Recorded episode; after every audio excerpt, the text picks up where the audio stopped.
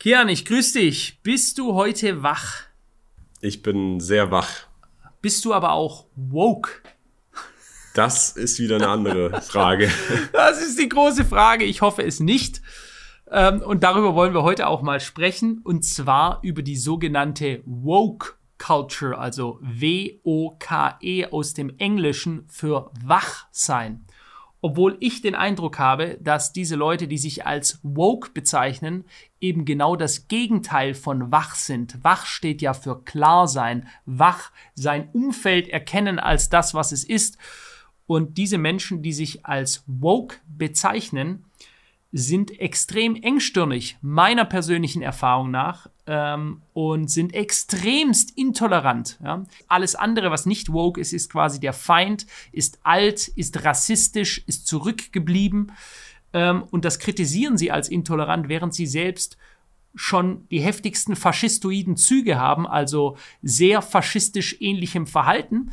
Ähm, und das merkt man daran, dass sie eben gerne canceln und umschreiben wollen. Ja? Und wie komme ich auf dieses Thema? Ich zeige es dir. Ich habe hier, das blenden wir gerade mal ein, etwas gesehen, dass Tom Hanks erst ähm, ein Interview gegeben hat. Also der Schauspieler, den viele kennen aus Filmen wie Forrest Gump, ähm, mehrfacher Oscar-Preisträger. Und er gesagt hat, ich lese hier gerade mal vor, Tom Hanks says he's strongly against rewriting books to cater for modern sensitivities. Also Tom Hanks ist strikt dagegen, Bücher umzuschreiben, also alte Literatur umzuschreiben, um sie modernen Sensibilitäten anzugleichen. Also sprich, weil diese Woke-Menschen so sensibel sind, dass sie sich angegriffen fühlen können. Und das ist ja ein Grundmerkmal dieser Ideologie und Bewegung, dass sie sich von allen und jedem angegriffen fühlen in ihrer Identität, in ihren Gender, in ihren 76 verschiedenen Geschlechtern, in allem, was man sich vorstellen und nicht vorstellen kann. Und deswegen sollen, und das ist ja kein Spaß, jetzt in den USA alte Bücher und damit ja aber auch gelebte Kultur und Geschichte, die wir haben, umgeschrieben werden. Ja, das ist ja der Versuch dieser ich spreche es jetzt mal ganz offen aus, dieser faschistischen Bewegung, ähm, alles, was war, so zu verändern, dass es nicht mehr erkennbar ist. In Deutschland sprechen wir davon, dass die Werke von Pippi Langstrumpf in meinem Alter bin ich damit noch aufgewachsen oder die Werke von einem der bedeutendsten Autoren überhaupt, Karl May. Ja, für viele Leute oder meine Eltern, meine Großeltern war Karl May der absolute Held. Der hat Bücher geschrieben wie beispielsweise Winnetou, ja, die, die dann auch ähm, übersetzt worden sind. Winnetou und Old Shatterhand. Viele werden sich wahrscheinlich noch dran erinnern, die tollen Filme, die man gesehen hat. Das war Karl May. All das gilt als rassistisch, weil dort Indianer vorkommen. Ja. Ähm, und weil in Pippi Langstrumpf Dinge gesagt werden, die heute als offensive, als angreifend, als beleidigend erachtet werden können. Ja? Und deswegen soll das alles gestrichen werden, alles raus aus unserer Gesellschaft, alles verändern. Das ist die Woke-Ideologie. Jetzt habe ich viel gelabert. Kian, ich habe dich ja vorher mal gebeten, äh, nutze doch mal äh, unser kluges Medium KI, also die künstliche Intelligenz ChatGPT, und lass uns mal schauen, was ChatGPT eigentlich meint, was denn woke ist. Ja, also ich muss erstmal sagen, ich persönlich, für mich hat sich dieser Begriff woke so leicht und langsam angeschlichen. Ich habe ja nicht viel mit Mainstream-Medien zu tun. Ich habe es nur auf Twitter ab und zu mal gelesen die ganzen ehemaligen Twitter-Mitarbeiter oder das, äh, die Management-Ebene soll sehr woke gewesen sein. Auf Twitter siehst du manchmal ein paar Meme-Posts zum Thema woke. Aber grundsätzlich, womit ich persönlich jetzt den Begriff woke assoziiert habe, bevor ich jetzt hier vorlese, was wohl die Hauptmerkmale dieser, wie du gerade genannt hast, Ideologie sein sollen, ist einfach übermäßige politische Korrektheit oder Sensibilität, wie du gerade gesagt hast. Das ist so für mich das, was ich damit assoziiert habe. Aber lass uns mal reinschauen, was GPT sagt. Denn und GPT, das muss man an dieser Stelle auch wohl anbemerken, laut ähm, ja, Twitter soll auch sehr, sehr woke selber sein, dadurch, dass er eben sehr sensibel und sehr ähm, ja, korrekt ist politisch. Wenn ich da, wenn ich da ganz kurz was anmerken darf, Kian, weil du sagtest Twitter damals, ja, da kommen wir wieder zum Thema Zensur. Was wurde und was wird denn auch selbst von Elon Musk den Twitter-Mitarbeitern, die jetzt gehen mussten, ähm, denn auch da, es gibt ja die alte Regel, go woke, go broke die mussten ja gehen, weil sie eben nicht mehr zum aktuellen Umfeld gepasst haben und diese Leute haben ja massiv zensiert. Das ist ja keine Verschwörungstheorie mehr, sondern das ist Fakt einfach. Bei Twitter wurden massiv Posts zensiert. Also was denen nicht gefallen hat, was nicht in ihr Weltbild, in ihr Wokes reingepasst hat, das musste verschwinden. Ja? Zensur, ein altes Mittel der Nationalsozialisten auch gewesen. Nicht nur derer, auch äh, Diktaturen im Allgemeinen ist man zensiert unliebsame Meinungen raus. Und da kommen wir wieder zum Thema Woke und Zensur. Aber jetzt bitte fahre gerne fort. Genau, also ChatGPT, der ja auch selber woke sein soll, also hier an dieser Stelle, ne, von jemandem, der woke ist, die Beschreibung, was woke bedeutet. Hat er mir hier sieben Hauptmerkmale genannt. Ich würde sagen, lass uns da Punkt für Punkt einfach mal drauf eingehen. Erstes ist Bewusstsein für soziale Ungerechtigkeit. Ein grundlegendes Prinzip der Woke-Bewegung ist das Bewusstsein für soziale Ungerechtigkeit und Ungleichheit, einschließlich Rassismus, Sexismus, Homophobie und Transphobie. I love it. Ähm, ja, das geht ja noch viel weiter. Also das wird ja teilweise wie ein Muskel trainiert ja, bei denen. Und dann wachsen natürlich die Muskeln, wenn du sie regelmäßig dann wachsen sie natürlich auch, wenn sie regelmäßig trainierst, ne?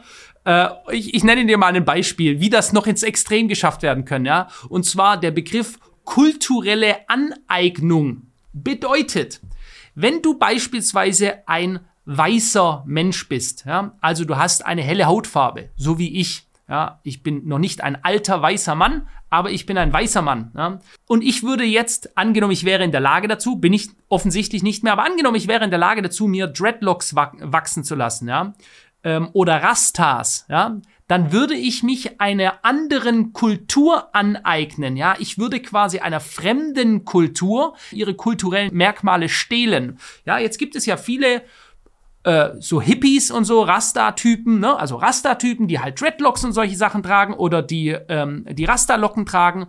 Und diese Leute, würde ich ja sagen, sind grundsätzlich sehr offen, sehr liberal und so, die chillen, die kiffen mal ein und so, die sind für Frieden. Das sind die Leute, die früher auf diesen Peace-Demos mitgelaufen sind. Und selbst die wurden jetzt von der äh, woken Gemeinschaft angegriffen, weil man sagt, das ist kulturelle Aneignung. Ihr dürft nicht Dinge, die eigentlich aus einer anderen Kultur äh, kommen, für euch einnehmen. Ihr stehlt sie sonst diesen Leuten. Das heißt also, Eminem beispielsweise, also Slim Shady, der als einer der talentiertesten Rapper überhaupt gilt und von vielen farbigen Rappern auch als der talentierteste bezeichnet wird, der dürfte an sich sich gar nicht mit Rap befassen, weil das aus der schwarzen Community kommt und damit hätte er sich ihrer Kultur angeeignet und somit soll er lieber Schlager singen oder Volksmusik oder Country und wiederum ein Schwarzer dürfte keine Country-Musik singen, also die American Country, was ungefähr so wie Volksmusik hier in, in Deutschland ist, weil das wiederum der, ähm, der eigentlichen Siedlerkultur äh, sonst weggenommen werden dürfte. Also es ist völlig abstrus und äh, es, es kann also quasi in immer abstrusere Richtungen ausgeweitet werden. Das wird es aktuell auch. Also das klingt für mich komplett skurril. Du dürftest jetzt dir keine Dreadlocks machen, wenn du wollen würdest, weil das wäre sonst, äh, das sonst triggert das Schwarze, die Dreadlocks genau. haben oder wie. Genauso auch nicht. Ich sollte jetzt beispielsweise. Aber, aber das behaupten nicht die Personen, die Dreadlocks haben, sondern das behaupten dann die Personen, die keine haben. Exakt. Also nochmal eine externe Partei. Natürlich, und okay. wenn du dir das mal überlegst, das ist ja die reinst Form von Nationalismus per se. Wenn ich also sage, ich bin Deutscher und ich bin deutscher Nationalist und das und das sind meine Werte und nur wir haben die. Wir sind überlegen, das ist unsere Kultur. Andere Leute dürfen sich nicht unserer Kultur nach verhalten. Ja, dann ist das eine sehr nationalistische, man könnte schon sagen, ins rassistische gehende Sichtweise. Und gerade diese Leute, das ist ja das Verrückte an der Bewegung, die glauben das ja auch noch, gerade diese Leute, die für diese äh, äh, kulturelle Aneignung oder die gegen diese kulturelle Aneignung sind, Äh, die sagen quasi, jede Kultur sollte für sich bleiben, ja. Du hast deine Kultur, du hast deine Merkmale, nur deine Leute machen das. Die, was weiß ich, die Rastafaris oder die Amerikaner oder die, die Chinesen, ne, also unterschiedlichste äh, Kultur- und Volksgruppen, die sollen das alle so machen, wie aus der Kulturgruppe, aus der sie kommen. Das ist ja an sich schon, das geht auch wieder ins Faschistoide, diese Denkweise, ja. Also ich weiß gar nicht, was ich dazu sagen soll. Wenn man, wenn man sich das einfach anhört, weil merkte man ja selber, wie skurril und absurd und idiotisch das Ganze klingt. Aber gut, kommen wir zum nächsten Punkt. Intersektionalität. Die Ideologie legt Wert auf das Konzept der Intersektionalität, das die Wechselwirkung verschiedener Formen von Diskriminierung und Unterdrückung erkennt. Hast du einen blassen Schimmer, um was es hier geht? Ich habe es jetzt auch nicht verstanden. Intersektionalität. Wechselwirkung verschiedener Formen von Diskriminierung und Unterdrückung. Vielleicht ist, wenn du dir Dreadlocks machst, vielleicht ist das eine Form der Diskriminierung, die hier erkannt wird. Kian, ich glaube, hier werden alle Türen ganz bewusst geöffnet, damit alles diskutierbar ist und alles theoretisch, alles ist rassistisch. Ja? Ein falscher Blick ist rassistisch. Äh, wenn ich die falsche Farbe hier anhabe, wenn wir uns nicht according to the woke ideology, also nach, genau nach der Woke-Ideologie äh, richten in unserer Sprache, dann ist das theoretisch diskriminierend. Und es geht ja auch um Folgendes, das ist ja ein weiterer Kernpunkt, den ich hier mal herauskristallisieren möchte. Es geht nicht darum, dass ich dich beispielsweise beleidige, ja, und ich sage ein schlimmes Wort zu dir und dann bist du beleidigt, sondern es geht darum, dass du dich jederzeit beleidigt fühlen könntest und ich muss mich dementsprechend anpassen. Das heißt also, angenommen, du fühlst dich beleidigt, wenn dir jemand ins Gesicht schaut, in die Augen schaut, dann sollen die anderen Leute um dich herum alle mit gesenktem Blick rumlaufen. Weil es könnte ja sein, dass du dadurch verletzt bist. Oder angenommen, du entscheidest dich, das hört sich jetzt wirklich abstrus an, aber da gibt es viele, viele Interviews, die man sich anschauen kann aus dem US-Fernsehen, wo beispielsweise ein weißer, dicklicher Mann sagt, er fühlt sich als dünne, zwölfjährige Philippiner. Also um das nochmal zu erklären, das ist jetzt kein Scherz, das ist ganz ernst gemeint das Konzept der Rasse gibt es nicht, im Sinne von aber auch nicht das Konzept der Länder oder das Konzept des Geschlechtes. Also wenn du ein Mann bist und der kommt aus Italien, dann kannst du aber auch sagen, ich fühle mich als eine zwölfjährige Frau, das Konzept des Alters gibt's auch nicht mehr, du fühlst dich, du musst akzeptiert werden, alle anderen um dich herum müssen akzeptieren, dass du jetzt eine zwölfjährige Frau aus den Philippinen bist. Völlig abstrus, aber That's the way it is. Also wenn ich sage, ich fühle mich als ein Schwarzer, ihr seht ja alle, dass ich schwarz bin, und wenn ihr irgendwie denkt, das stimmt jetzt nicht, ihr müsst mich so akzeptieren, weil ich sehe mich so, also musst du mich so akzeptieren. Und wenn ich morgen sage, ich bin eine Frau, dann musst du mich so akzeptieren. Übrigens in Deutschland ist ja jetzt gesetzlich festgelegt worden, dass man keinen Spaß, auch das ist Fakt, bitte nachprüfen, dass man einmal pro Jahr sein Geschlecht jetzt ändern kann. lustiger Funfact nebenbei am Ende noch. Also ich meine, es ist abstrus und es klingt so verrückt, wie es auch verrückt ist. Ähm, kommen wir zum nächsten Punkt. Aktivismus und Protest. Das dritte Hauptmerkmal der Woke-Ideologie. Woke-Personen beteiligen sich oft aktiv an Protesten und sozialem Aktivismus, um Veränderungen in der Gesellschaft herbeizuführen das ist jetzt, äh, Nennt man sagen, auch mit äh, Protest alles niederschreien. Ja? Das wird ja gemacht an Universitäten oder so. Wenn einer auftritt, der quasi nicht pro diese Ideologie ist, schreien sie ihn nieder. Ja, dann geht das schnell auch äh, ins Militante. Ja, dann sehen wir ganz plötzlich, wie die Antifa auftaucht. Auch eine weitere Bewegung, die, die sich äh, der Woke-Ideologie sehr, sehr nahe sieht. Ähm, auch da, wie hieß es damals so schön, die Faschisten der Moderne nennen sich Antifaschisten. Ja. Ähm, auch hier, ich glaube aber, das fällt immer mehr Leuten auf. Das ist jetzt also kein Geheimnis mehr, was wir hier sagen. Äh, auch da eine ganz klare Sache. Protest, ja, Protest sehe ich grundsätzlich für wichtig. Protest ist wichtig, wenn man etwas verändern möchte. Ja, man muss sich hinstellen und auch was sagen. Aber es ist ein feiner Grad zwischen jemanden niederschreien, zwischen jemanden canceln, ihn also einfach ausstreichen zu wollen. Ja, das geht jetzt wieder ins Faschistoide äh, zwischen jemanden weghaben wollen, weil er sich nicht so äußert, wie ich das möchte, weil er einfach eine falsche, eine andere Ideologie aus meiner Sicht heraus hat, um ihn dann einfach beispielsweise vom Campus einer Universität zu verjagen. Und das haben wir ja bei uns in Deutschland, in den USA. Jordan Peterson ist beispielsweise eine ganz prominente Figur, der sich für Männlichkeit, für klare Geschlechterbilder einreicht, also dass eine Frau eine Frau sein kann und ein Mann ein Mann. So völlig abstruse Gedanken, ne? Ähm, und der wird durch diesen Protest an Universitäten, der so hart geführt wird, dass die Universitäten sagen, nee, wir wollen den nicht mehr, wir wollen den nicht haben, wir äh, nehmen den nicht an, weil der Protest sonst zu aggressiv ähm, und zu gewalttätig abläuft. Genau, und das ist ja dann das komplette Gegenteil von Bewusstsein für Rassismus und so weiter, weil du dann ja ungerecht gegenüber einer Person bist, weil du sagst, deine Ideologie ist falsch und deswegen musst du gecancelt werden und du solltest deinen Job als Professor verlieren. Absolut ähm, doppelmoralisch in sich. Kommen wir zu Punkt 4, der Hauptmerkmale der Woke-Ideologie. Dekolonisierung und Anti-Imperialismus. Viele Woke-Anhänger fordern ein Ende der kulturellen Dominanz des Westens und ein Bewusstsein für die Folgen des Kolonialismus und Imperialismus. Auch da die Auswüchse haben wir in den letzten Jahren gesehen. Ähm, ich weiß es jetzt noch hier in Stuttgart, auch muss ich wirklich sagen, äh, eine absolute Schande. Wir haben mehrere Statuen, äh, König Wilhelm beispielsweise äh, bei uns in Stuttgart, äh, da klebt immer noch die rote Farbe. Ich weiß nicht, ob du dich noch daran erinnerst, Kian. Äh, vor einiger Zeit gab es auch mal, das, da kam das plötzlich auch wieder so, Pam, in komplett gesteuert weltweit in die westlichen Gesellschaften, die eben sehr liberal sind, rein. Und dann gab es plötzlich Riesenbewegungen, wo quasi Leute, die vor 200 Jahren mal ähm, irgendwas gemacht hat, was heute für diese Ideologie als falsch gilt, dann sollten diese Statuen runtergenommen werden. Ja, und sie haben ja auch einige Statuen abgerissen, auf jeden Fall zerstört oder geschändet.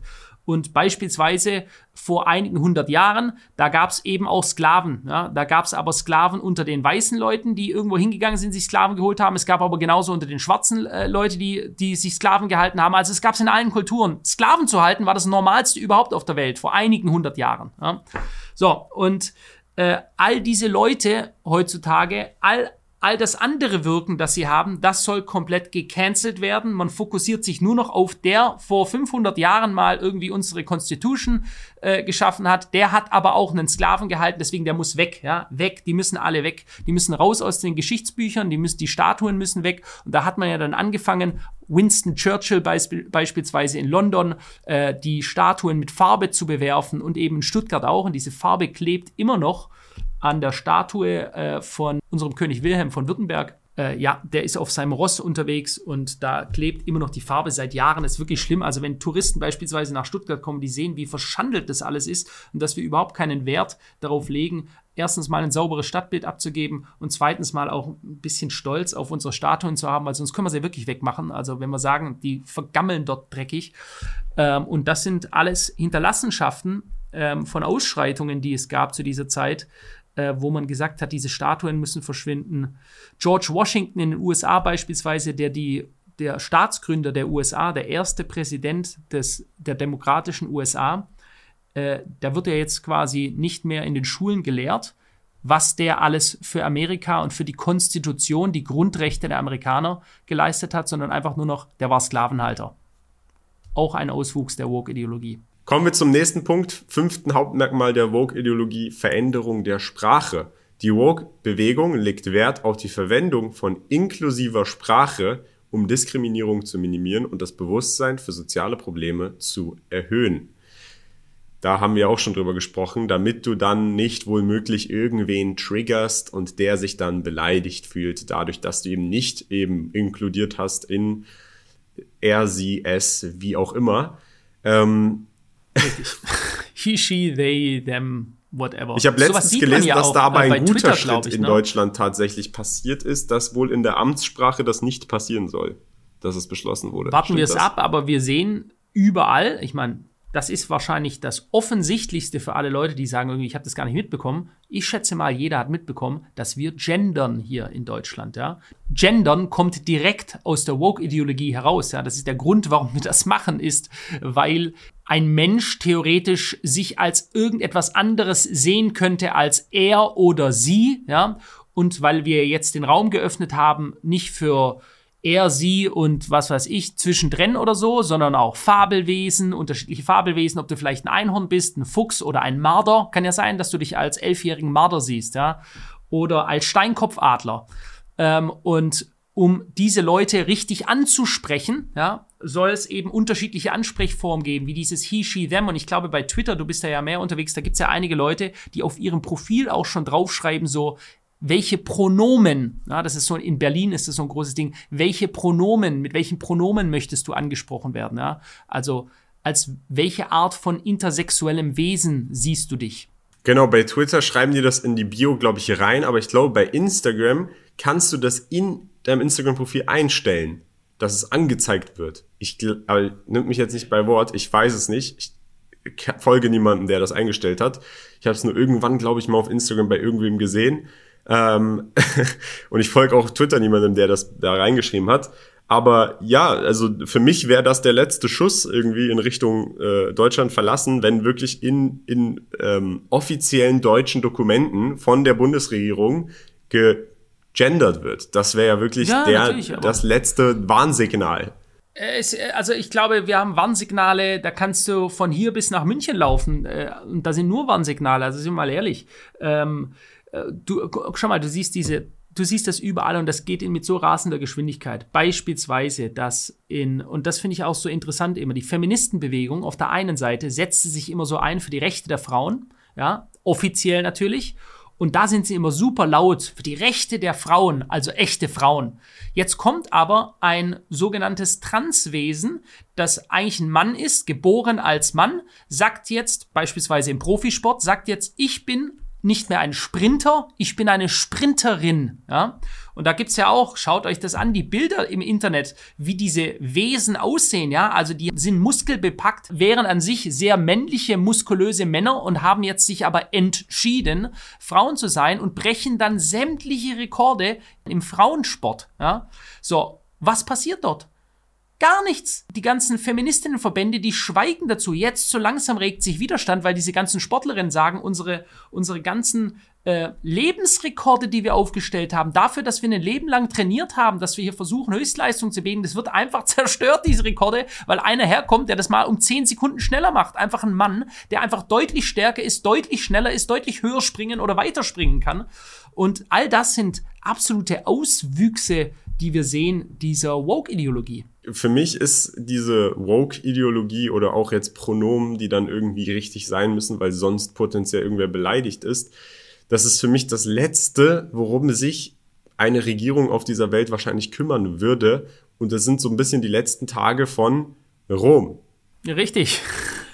also es. es ist so, Absolut. es ist das Ende, es ist kurz vorm Ende, wo wirklich der Fokus so verloren ist auf so viele Dinge, die eigentlich irrelevant ist und ob die Toilette am, am richtigen Ort ist und das richtige Gender auf der Toilette draufsteht, ähm, dass ja die Gesellschaft den Bach untergehen wird bald, wenn was wirklich Ernstes passiert. Und für mich ist das alles so ein bisschen, geht das in diese Richtung. Und versteht das nicht falsch. Es geht nicht darum, dass jemand, der trans ist, sich nicht wohlfühlen soll in seinem Körper. Aber das biologische Gender, also dein, was du biologisch bist, es, du wirst ja nur als das angesprochen, was Tatsache ist, was du, wo du geboren wurdest, also als was du geboren wurdest. Es geht doch gar nicht darum, irgendwen als irgendetwas zu klassifizieren, sondern du bist als Mann oder als Frau gebo geboren und deswegen steht das in deinem Pass drinne und nicht um irgendwen glücklich zu machen mit, oh, ich wäre aber gerne 1,90, können wir das nicht in meinem Pass schreiben? Ich, ich finde, da, da driftet das alles so ein bisschen ab mit, es geht doch, du musst doch gar nicht jetzt zufrieden und glücklich darüber sein, was auch immer in deiner Größe, in deinem Pass steht oder was auch immer als Gender drinne steht, weil es sind Tatsachen, so wurdest du geboren und niemand wird dich jetzt anders behandeln, ob jetzt Mann, Frau oder was auch immer du denkst, was am besten zu dir passt, in deinem Pass drinne steht. Du bist trotzdem dieselbe Person und jeder wird dich mit dem exakt selben Respekt als Person in front of the face ähm, behandeln, so wie er dich sieht. Und äh, deswegen finde ich das verrückt, sich darauf zu festigen und zu sagen, das muss aber so, weil sonst fühle ich mich nicht wohl. Das passiert dann im Kopf dieser Person. Ich finde, es ist einfach unnötig. Ja, und, und noch einen weiteren Punkt vielleicht auch hier. Äh, wer meint, er ist äh, Angehöriger eines anderen Geschlechts oder so, macht dein Ding. Juckt mich, ganz ehrlich, null.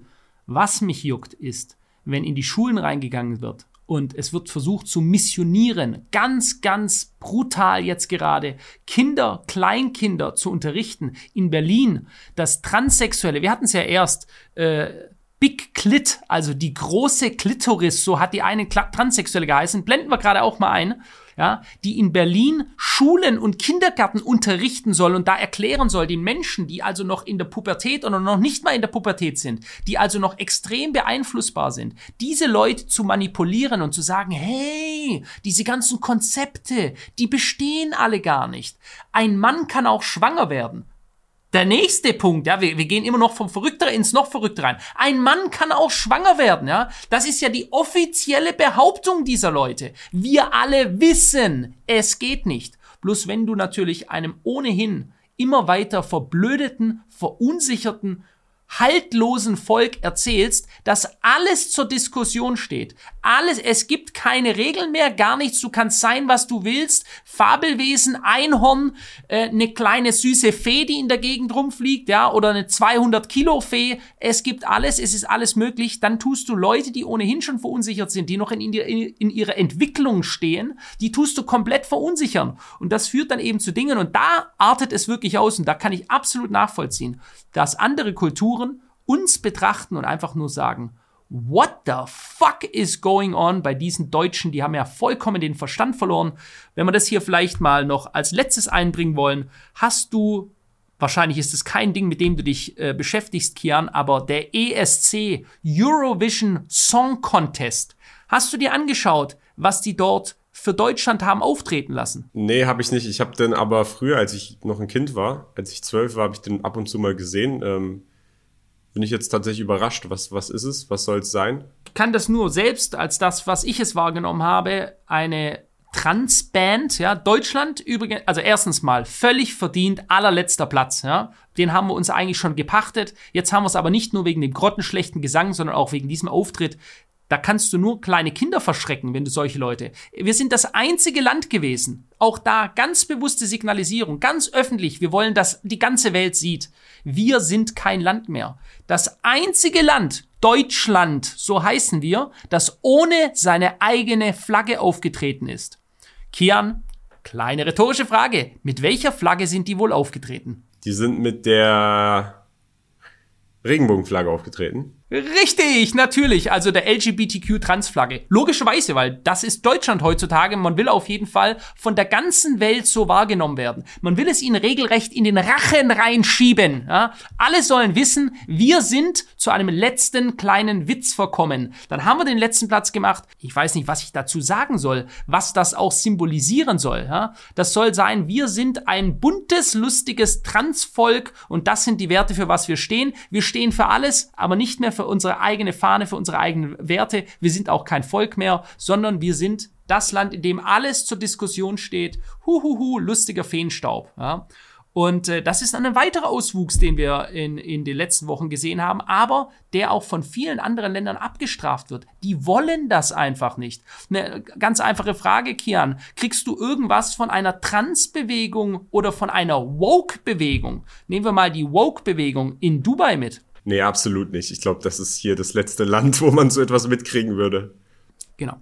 Einer von vielen Gründen, warum Leute da hingehen. Aber Philipp, eine Sache will ich noch hier an dieser Stelle sagen, bevor wir jetzt hier so langsam zum Ende des Podcasts kommen. Auch wenn wir jetzt hier die Woke-Bewegung sehr, sehr eindeutig kritisieren, was Philipp und ich auf jeden Fall nicht kritisieren, ist, dass jeder Mensch sich so ausdrücken soll, wie er es möchte. Und wir kritisieren auch nicht die Regenbogenflagge, sondern es geht darum, was wir mit dieser Woke-Ideologie primär verbinden, ist eben diese Unterdrückung von anderen Meinungen, wo du wirklich teilweise Rassismus gegenüber anderen Personen hast und eben diese übertriebene Sensibilisierung und der Angriff von Woke Anhängern darauf, wenn ihnen etwas nicht passt, auf die Personen, die das dann vermeintlich falsch machen. Also Philipp und ich sind absolut nicht dagegen, dass jeder soll sein und sich verhalten und benehmen und auch identifizieren, als was er möchte, aber das allen anderen Personen so auch zu zwingen und dann auch so, ja, wie nennt man das, extremistisch könnte man fast schon sagen, dass alles, was gegen das ist, was ich für richtig empfinde, falsches gecancelt werden sollte. Peterson soll seinen Job als Professor verlieren. Oder wie du auch schon gesagt hast, namentlich und relevante Personen aus der Geschichte sollen alle gecancelt werden. Das ist das, was uns daran stört und das ist das, was wir eindeutig daran kritisieren. Nicht die Regenbogenflagge oder Menschen, die sich damit assoziieren oder Menschen, die sich als äh, trans assoziieren. Das ist vollkommen in Ordnung für uns und es hat auch seinen Platz in der Gesellschaft. Aber was der Platz nicht in der Gesellschaft hat, und da teilen wir uns die Meinung, ist eben diese Ideologie, dass alles andere falsch ist und alles gecancelt werden muss, was mir persönlich nicht passt und alles muss so sensibel gestaltet werden, dass ja nicht irgendwer irgendwie potenziell getriggert werden kann. Das ist perfekt zusammengefasst, Kian, das kann ich nur so sagen ähm, ja, ich denke, das andere, das wird uns natürlich gerne vorgeworfen werden, dann äh, ist ja immer das ist ja immer Standard Go-To, transfeindlich, dieses feindlich, homophob. Hör mir auf mit diesem Quatsch. Ich habe genügend schwule Freunde und ich kann euch eines sagen: Die meisten von denen, die schütteln den Kopf, wenn die das sehen. Die sagen einfach nur: Alter, was ist denn da los? Die wollen nichts mit dieser Bewegung zu tun haben, aber auch rein gar nichts. Ja? Warum? Weil sie eben nicht offen, nicht liberal ist. Ja? Sie inkludiert nicht die Leute. Sie versucht nicht zu kommunizieren, sondern sie versucht die Gräben noch tiefer zu machen. Ja? Und das ist etwas, was Kian und ich beide ablehnen. Wir wollen nicht etwas, das so tut, als seien alle anderen Leute ausgrenzend, während es selbst am allermeisten ausgrenzt, nämlich jede andere Meinung des Meinungsspektrums außer die eigene. So, und das ist es, denke ich, was wir heute mal beleuchten wollten. Schreibt da gerne mal ganz offen rein, was äh, ihr für Meinungen darüber habt, ob ihr das für eine positive Entwicklung in der Gesellschaft seht oder eine rückschrittliche Entwicklung. Genau, würde mich auch interessieren. Ähm, an dieser Stelle, wir haben jetzt, wir, es gibt zwar noch hier zwei weitere Merkmale, aber ähm, wir haben eigentlich das Wichtigste soweit besprochen. Ich kann noch mal kurz der, der Gesamtheitshalber schnell das vorlesen. Sechs wäre Anerkennung der Privilegien.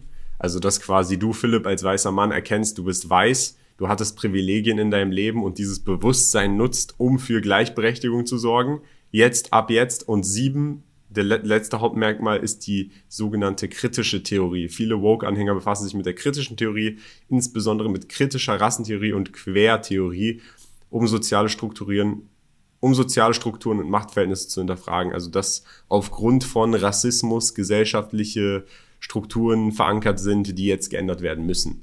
Also kurz mal zusammengefasst, das eine ist White Privilege, ja, was ja immer gesagt wird, es gibt diese White Privilege, du bist privilegiert, nein, du hast es dir nicht erarbeitet, nein, du hast es dir nicht verdient, nein, nur weil du weißer bist, deswegen bist du in dieser Lage. Und deswegen ist der andere, der nicht so erfolgreich ist, in einer anderen Lage, weil ich gehöre zu einer Minderheit, deswegen muss ich, Aber Thema Philipp. Frauenquote quasi, deswegen muss ich hochgehoben werden. Lass mich den einen Satz bitte noch sagen, wenn ich jetzt gerade schon on fire bist, bin. Und der, was war der letzte Punkt, den du gerade noch vorgelesen hast? Die kritische Theorie.